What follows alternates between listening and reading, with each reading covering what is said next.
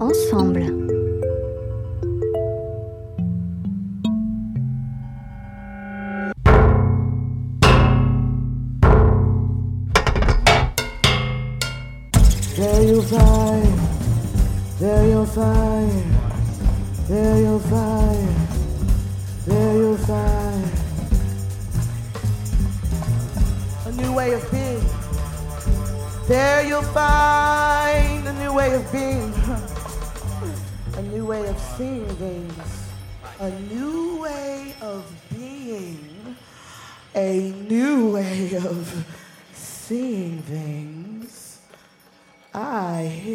Declare, I hereby, I, I, brotherhood, I hereby declare a few things. What you declare? I, I, I hereby, and I say this with much due respect, but we hereby declare.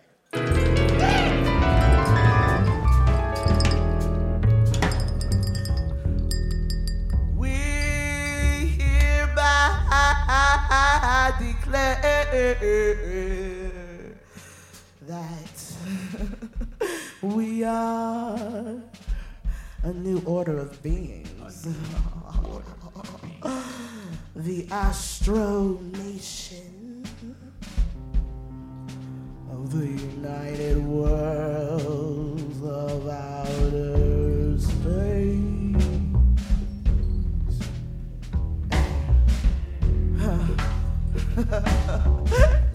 that felt real good. Let me say it one time.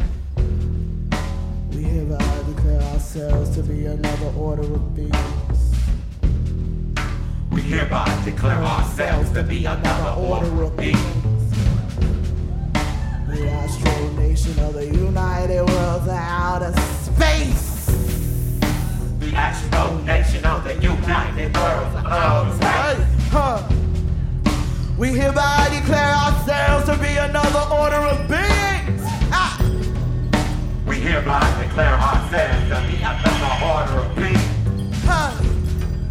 The Astro Nation of the United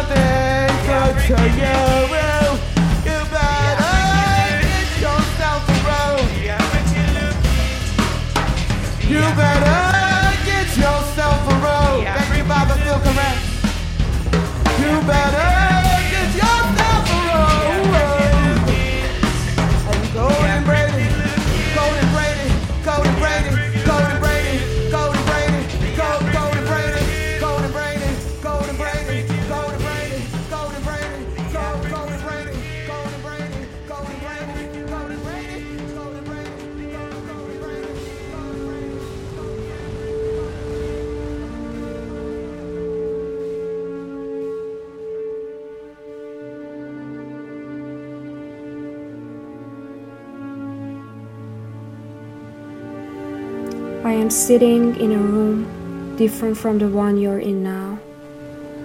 I am recording the sound of my speaking voice, and I'm going to talk about different social issues that have concerned me recently, such as representation of marginalized communities in multicultural societies and white institutional space, racialized emotional labor, gender binaries, and ethnocide within the music ecosystem and in musical language. My name is Rojin Sharafi. I'm a sound artist and composer of acoustic, electroacoustic, and electronic music. My music crosses borders of different genres and keenly takes from many musical buckets, such as noise, folk, ambient, metal, and contemporary music. For this podcast, I asked some artists from my community to record their stories, thoughts, and experiences. related to the topics of this podcast. The first monologue that I'm gonna play is from Mahan Mirarab. Mahan Mirarab is an Iranian Austrian guitarist, composer, and music producer based in Vienna and Berlin. He has spent years learning about Persian traditional music as well as the indigenous sounds and cultures of the country, such as Arabic, African, Turkish, and Kurdish, but refining his skills in jazz, Western classic, and popular music. Notably using fretless guitar, he specializes in blending microtonal systems with jazz and improvised music. I got to know Mahan almost six or seven years ago in Vienna. I remember I went to one of his concerts at Kulturraum Neruda and I was amazed by his unique musical language and by his virtuosity in playing the guitar. Here is his monologue. Hi folks, I'm Mahan Mirarab and I want to tell you a short personal story here. At the age of 15, I started my career as a professional musician in Tehran. And until now, after 22 years, I'm still a professional musician. When I say professional, it doesn't mean that I am a good musician. It just means that music is my only source of income. So I have to deal with the industry and business as well as taking care of my art and music. From outside, sometimes it looks weird, and sometimes, if someone's dream is to be a musician, it can look amazing. When I started my career, I was living in Tehran and I was very excited. My dream somehow came true. First, I started playing guitar in some pop and rock bands, and we used to tour in Iran. It took me about six years since I finally understood that something was wrong there. As a young boy, I saw the discrimination and racism, and I found out the massive amount of hierarchy and injustice around me. For example, I saw that at the dinner time, there were different food served.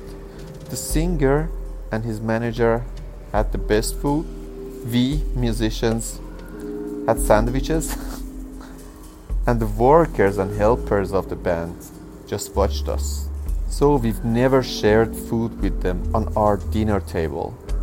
And of course, the payments were different. Sexist words were everywhere in the band.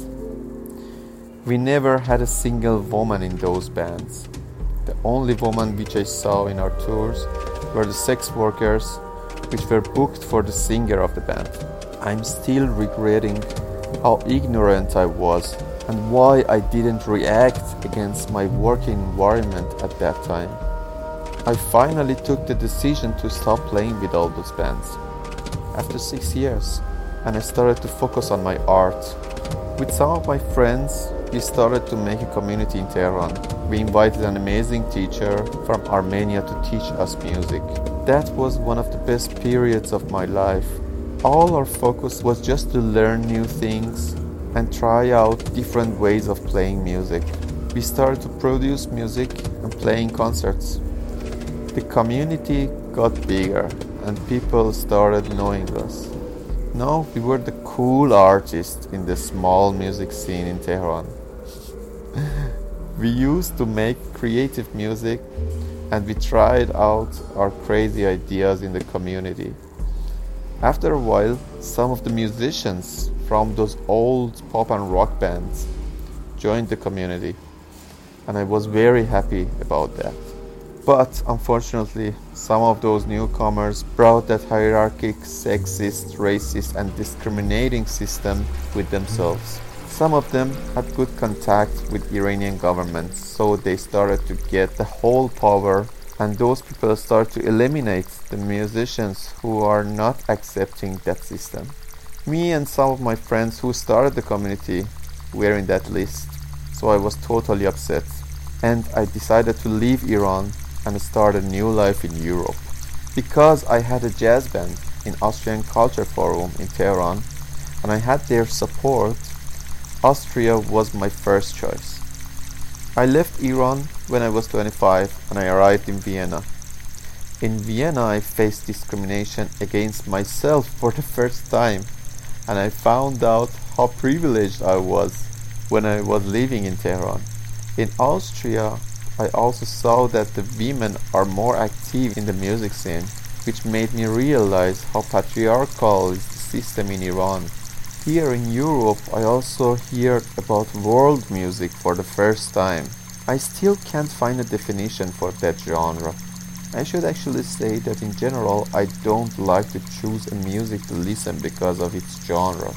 I know that it makes it easier to sell if you make a general name or brand for your product. But nowadays, you see that there are ratings for each genre and this influences the society to buy the specific products which major labels want. So, for example, you have European classical music, which is known as classical music all around the world, and it's being taught in the universities and conservatories. You have pop music with different branches, which are mostly American products. It includes hip hop, R&B, soul, etc. If you see the genres on the top of the list are all European and American products, and at the bottom of the hierarchy we have a strange genre which calls world music, which was founded by Robert E. Brown, an American ethnomusicologist, and it involves the whole cultures which are not European and American. That means the classical Indian music, the music of Aboriginals, and music from the whole continent of Africa and thousands of other cultures outside America and Europe are all world music. When I arrived in Vienna, I wanted to find people who are open to play creative music, and I really wanted to be involved in the Viennese music community. When I say Austrian music community, it means the people who are playing music professionally in Vienna, no matter where they originally come from or which cultural backgrounds they have. Even though my specialty was in jazz and improvised music, somehow it seemed impossible to be a part of that scene. It seemed that the jazz and improvised scene was reserved for my white European colleagues. My work was ignored for many years by many of my colleagues who were working in the creative scene and the ones with powerful position in the scene. I was placed in the box of world music, where none of those musicians really took seriously. I realized that in the world music scene, it was not really necessary to show virtuosity and depth because your exotified presence and probably a story of your victimhood could sell tickets. But sometimes I had no choice since music making is my only source of income. Here, nationality makes you different from the others and you have to deal with it. Anyway, the easiest way to survive and earn money here was to play world music. So I had to assimilate myself and play the music which I am more welcome there. The only question is that why most of the time I had to play the music which is connected to my nationality. Why people make fun of me when I consider myself as a contemporary musician? Why people don't accept me as a Viennese musician after working here since so many years and paying taxes even more than my European colleagues? Why I should play oud in most of the projects although my main instrument is the guitar and I'm good at it? So it took me about 8 years here to be accepted as a musician who can be creative and has crazy ideas in music. I think it's all because of the people who found out that something is wrong in this system and they started fighting and resisting for having a diverse community. It still needs a lot of time to reach our point, but Vienna has changed a lot in these 12 years and it gives me hope. We need to educate ourselves, reflect and act. So we'll change this system in the near future.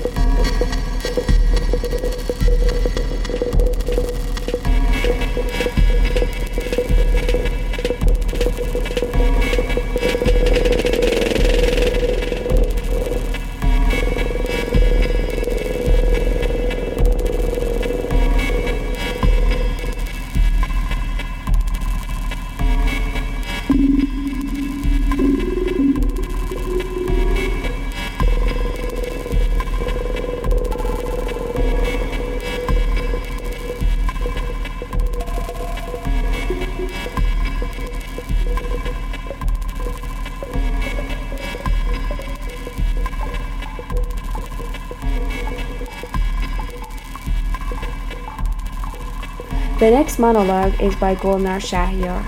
I had the pleasure of playing music with her. Golnar Shahyar is an Iranian Canadian vocalist, bandleader, performer, composer, and multi instrumentalist based in Vienna and Berlin. She is considered to be one of the most innovative and creative performers and songwriters of her generation, whose work is redefining the mainstream sonic identities and perceptions of modern and contemporary musical storytelling in Europe and in Iran. Her incredible grace and longing, combined with the expressive frenzy of her singing and her playful approach to improvisation, are Shahyar's unique music signatures.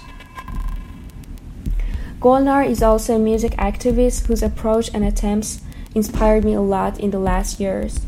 I learned a lot from her and I find her voice and music fascinating. For this podcast, she talked about the term world music. We all have heard the expression music is the universal language. As much as this sounds romantic and hopeful, in my opinion, it is nothing but an ideological slogan.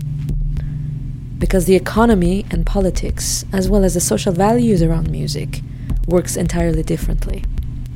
The culture's sonic identity, or music, has always been used as a tool to differentiate between socially, culturally, economically, and politically different groups.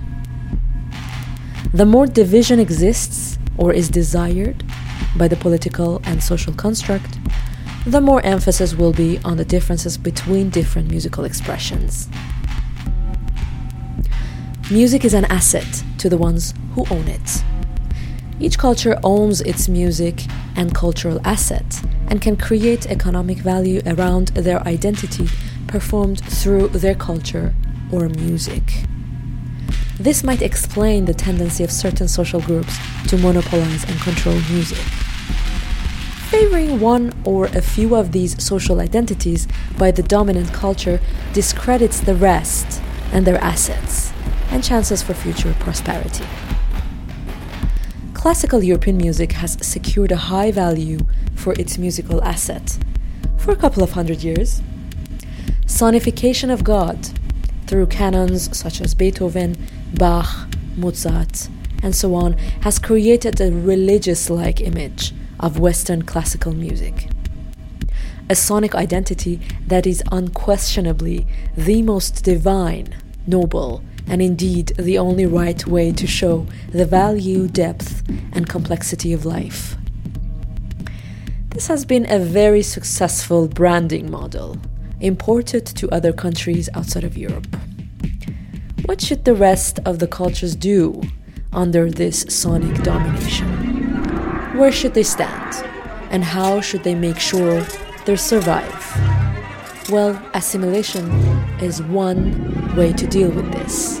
But the music industry has created a space for others whose culture has been placed chronically in an inferior position in relation to the white European ones. The term world music or the market of world music was supposed to be that place where these cultures could finally access the market. But whose market is this? And who are the buyers? The Western music identity has monopolized the mainstream understandings of music theory, music complexity, depth, and diversity.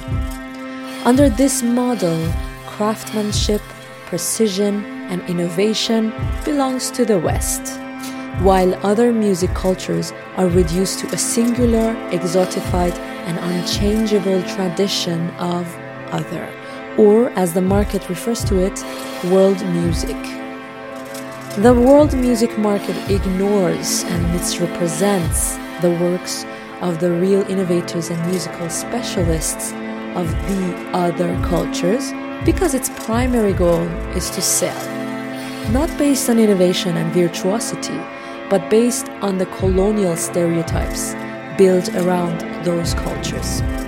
Higher European music education institutions also consider no place for the so called other or the exotic cultures. Therefore, it is practically impossible for the representatives of those cultures to claim their right to form their own narration about their work and community and therefore to empower themselves. This ensures the same hierarchic cultural and economic construct is reproduced to the next generation. I therefore see the existence of the world music market as more of damage than benefit, since it is practically incapable of demonstrating and differentiating the musical diversity, depth, and complexity of more than 90% of the world. Even though we claim to live in a democratic system here in Europe, we have failed to recognize the systematic inequality, discrimination, and cultural tyranny that exists and practiced in our music and culture every day. The reproduction of the same colonial hierarchies and social values in our music education system and industry, including media, has continued for decades and remained unchallenged even until today.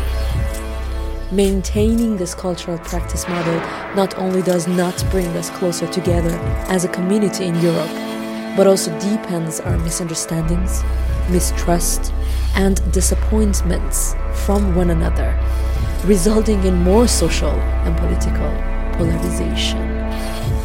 As long as we fail to see the whole picture and we refuse to take real actions, our utopian dreams will be far out of reach.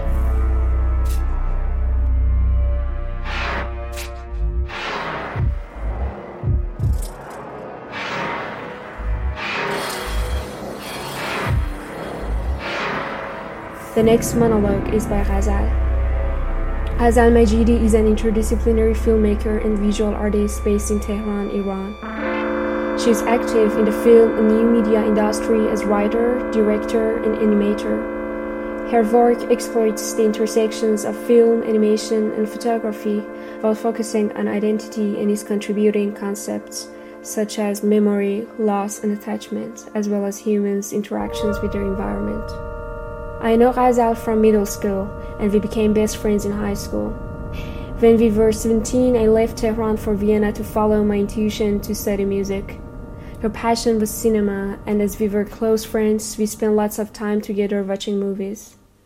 I remember our favorite movies back then were Dead Man by Jarmusch and Mr. Nobody by Jaco van Dormael. At university, she studied architecture and made some short movies while she was studying. Recently, we made an experimental short together, which was an homage to the first very short movie we made together when we were 16. So I asked her to contribute to this podcast, and she sent me this recording. As I heard her monologue, I was a bit surprised because I thought I knew her very well, but turns out she can still surprise me. Hi everyone, my name is Ghazal Majidi, and I am a visual artist slash filmmaker based in Tehran. So, today I wanted to talk to you about a very annoying and less talked about form of racism, which I will refer to as artistic racism here. I have always encountered this glorified culture of a socially acceptable story that focuses on the trending tragedies or issues of a very specific class, social class, economical class of a society and by society, I mean mostly third world countries as they are portrayed in mainstream media or on the news and etc. So you kind of have that as a preset when you're growing up and are exposed to all these materials that are telling you similar stories, really, and it kind of becomes a mission or a duty as a Middle Eastern artist to be a mirror uh, for this fragile groups of the society. As if you're doing something noble with your art, right? So, this whole concept is, in my opinion, widely respected in a society like Iran, especially by the general audience, which I find completely in contrast with the concept of art itself. But it is actually very interesting in terms of what it can um, reveal This obviously isn't the case in all, but in some, uh, it's more of a tendency that sticks out when you pay attention. This, I think, though, has been uh, the case in the more recent years.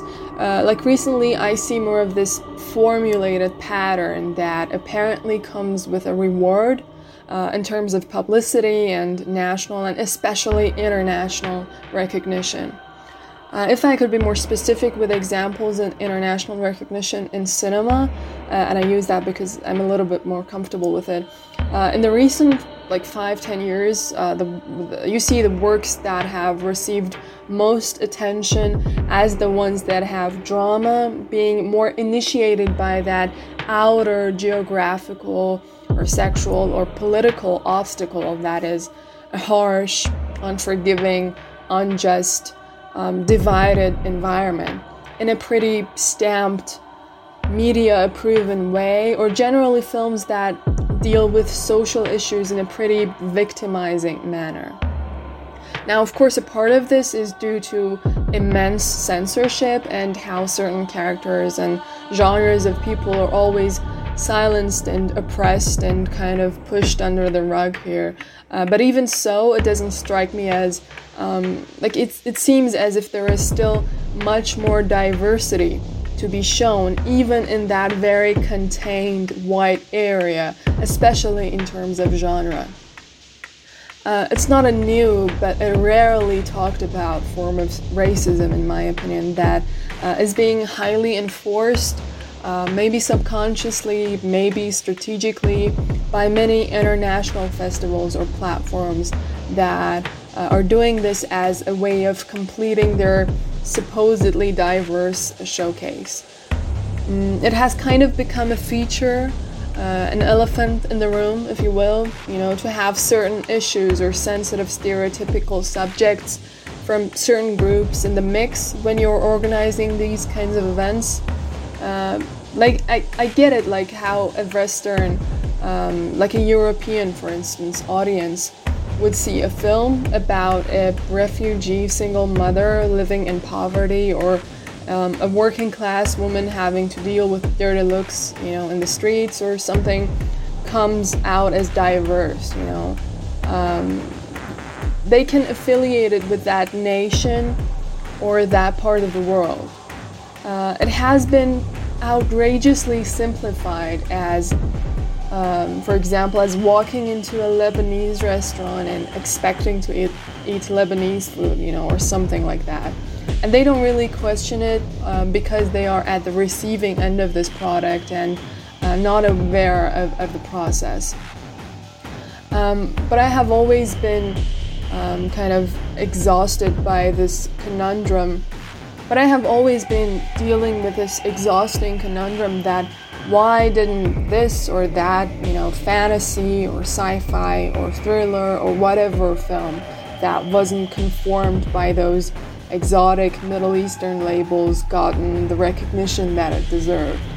I feel like there are always some really fascinating artists being dumped to make more room for that foul idea of diversity. There is really just a weird, you know, kind of hierarchy. Um, this probably also comes from my perception of nationality and how I believe it to be overrated and dangerous, even in artistic uh, discourses. Some people, however, associate it with some kind of activism. Um, but at the end of the day, it's just not okay to marginalize art. Uh, and in this case, it's very tricky. Um, you know, uh, and may seem sensitive to talk about it because that certain thing that is being staged and favored is either the victim or the minority. So people may think, well, it's nice that they are being given a voice, you know, uh, and it could be nice if it wasn't being used as a leverage to be heard. You know, it's kind of it's a it's a delicate uh, kind of racism very easy to oversee. And the sad thing is that it is being now reproduced in some cases in the local scene and um, even used as a cheat sheet or a shortcut for some to climb that ladder. Uh, now, don't get me wrong, there are a lot of productions that have incredibly delicate viewpoints, um, even on those very same issues. But statistically, I have encountered um, works that don't have anything going on for them except a big, bold gesture out there, and they get the ticket, right? Uh, and I'm not necessarily talking about the household names, but even more in the younger emerging generation, um, in which I'm also standing right now, I guess. You see a lot of these tendencies, or perhaps m- promotional strategies that kind of freak me out. Now, I will discuss something that, um, how it has affected my artistic practice and to some extent driven me towards more experimental approaches.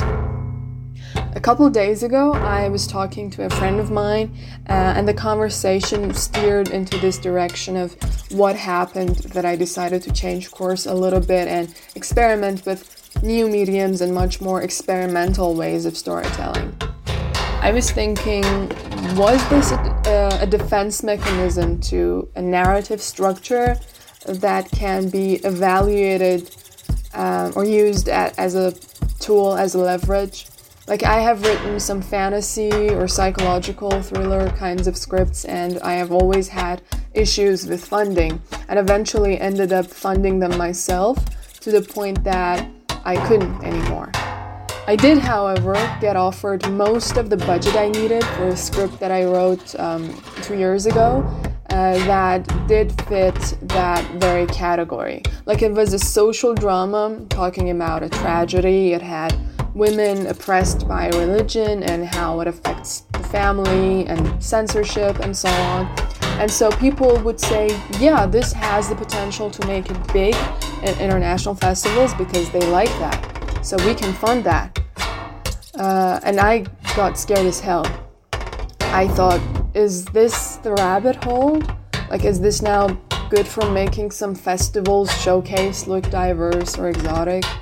And even if it is good art, it felt wrong. Like I was indulging something that I shouldn't because I don't support the stream. So I'm still figuring it out, but I really hope that people start being more sensitive to these things, especially now because um, in a lot of similar issues, people are speaking up. So maybe now would be the best time.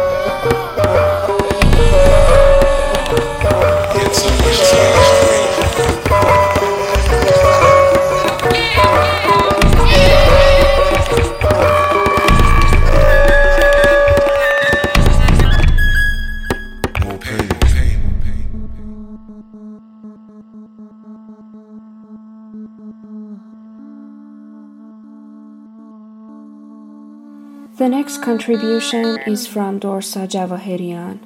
She is a designer from Tehran and living in Cologne. She thinks and works at the intersections of design, community building, and inclusion. She believes in plural futures. Well, for this podcast, she wrote a poem and she read it together with a friend. When I asked her about the concept, she wrote to me the poem is tangled with friendship and sisterhood. it is influenced by my endless conversations with my friend Colin when we'd go for long walks. In our very fluid dialogues, we always try to embrace our vulnerability and then to find our comfort. The experience is liberating. I write this poem to be read as a duet with Colin. I choose the words and Shanda exist in the betweenness of each line. We will read this together. Oh Dear Diversity, a poem by a designer. Oh dear diversity, it's been a while that I've wanted to write to you. It's been a while that I've had an open note on my desktop to begin a letter addressing you. But wait, I'd rather put my thoughts in the form of a poem. However, I believe my poem won't praise you necessarily. This is a poem of complaint. Part of my poem is a memoir of arrival. With my big purple suitcase, I immigrated three years ago. I was immersed in my internal joy, hungry to learn and humble to ask. I was becoming a student again. Part of my poem is an illustration of exhaustion, of being fatigued from the institution, of being scratched by the ugly game of power. My joy didn't last long. I learned there has always been a constellation of joy killers. Oh, oh, dear diversity, you are tempting. Your nature promises joy and liberation, but who owns you? I have already begun with my questions, if you don't mind me asking. Because I believe I have a say, I brought you something more when I started sinking bodily in spaces. Spaces of learning, spaces of creating, spaces of reimagining. Sadly, those institutional spaces rarely embrace the extension of my body. They've even seized my color and my body for their good, for them to be diverse, but not for me to be empowered by diversity and to own my joy. Oh, oh, dear diversity, I'm not very original in this poem.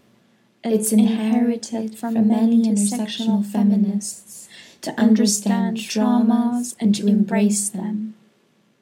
Among these good ancestors, I want to name Sara Ahmed, who believes in the power of complaint, that it could dismantle whiteness as an institutional situation. Oh, oh, o dear diversity, I want this poem of complaint to be heard, and to be a shelter for someone to heal, as it has been to me, to resist and to rise.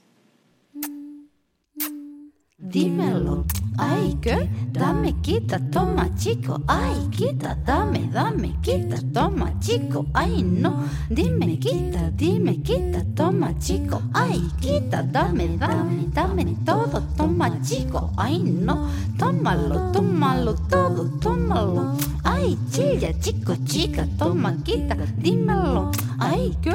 Chico, tómalo, chica, tómalo, chico, tómalo. Ay, no, chico, dame, quita, chica, dame, quita, dámelo.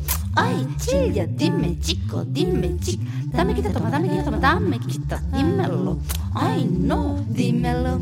Ay, que dame, quita, toma, chico. Ay, quita, dame, dame, quita, toma, chico. Ay, no, dime, quita, dime, quita, toma, chico. Ay, quita, dame, dame, dame todo, toma, chico. Ay, no, tómalo, tómalo todo, tómalo. Ay, chilla, chico, chica, toma, quita, dímelo. Ay, que chico, tómalo, chica, tómalo, chico, tómalo. Ay, no, chico, dame, quita, chica, dame, quita, dámelo. Ay, chilla, dime, chico, dime, chica, dame, quita, toma, dame, quita, toma, dame, quita, dímelo. Ay, no.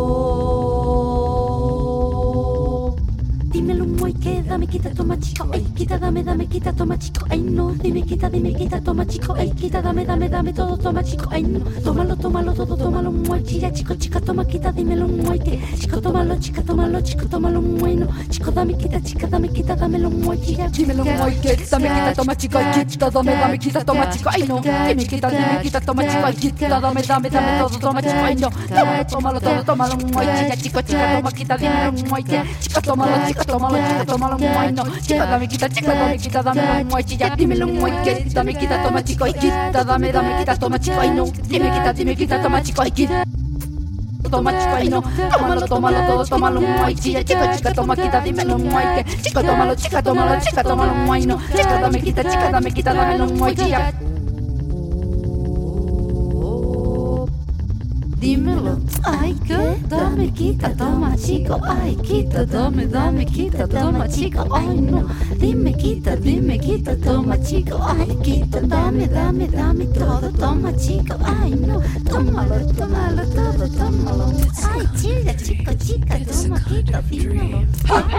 Chica, tómalo, chica, tómalo, chica, It's a kind of dream. No. Nowhere to wake up from.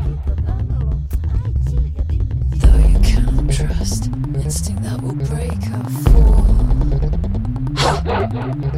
Feel the body bend now, running off the cliff to fly.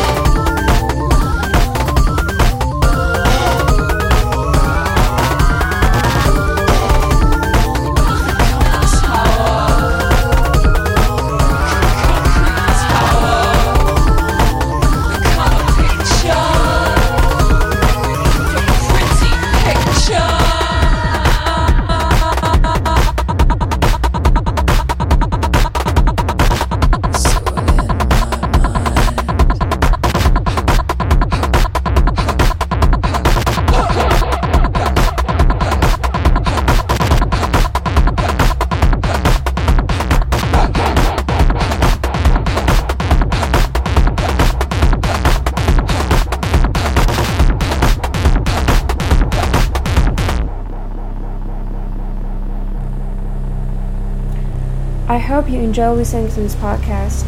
I'd be thrilled to hear your stories or opinions on the topics we talked about.